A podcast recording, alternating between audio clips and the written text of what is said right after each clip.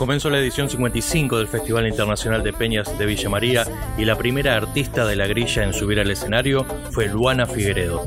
Luego del show, Luana comentó cómo vivió esta experiencia. No, la verdad que fue increíble, de verdad fue un sueño cumplido. Eh, yo siempre desde muy chiquita peleé por, por, mostrar mi música y porque la gente me escuche y, que, pase en un anfiteatro así de lindo y tan grande y lleno de gente es, es hermoso. Eh, y creo que, que, entré tranquila porque la gente me hizo sentir tranquila. O sea, entré y ya estaban sonriendo, estaban como copados y fue como, bueno, vamos a disfrutarla. Y, nada, lo, lo disfruté mucho. Marcelo J. Silvera, Villa María, Córdoba.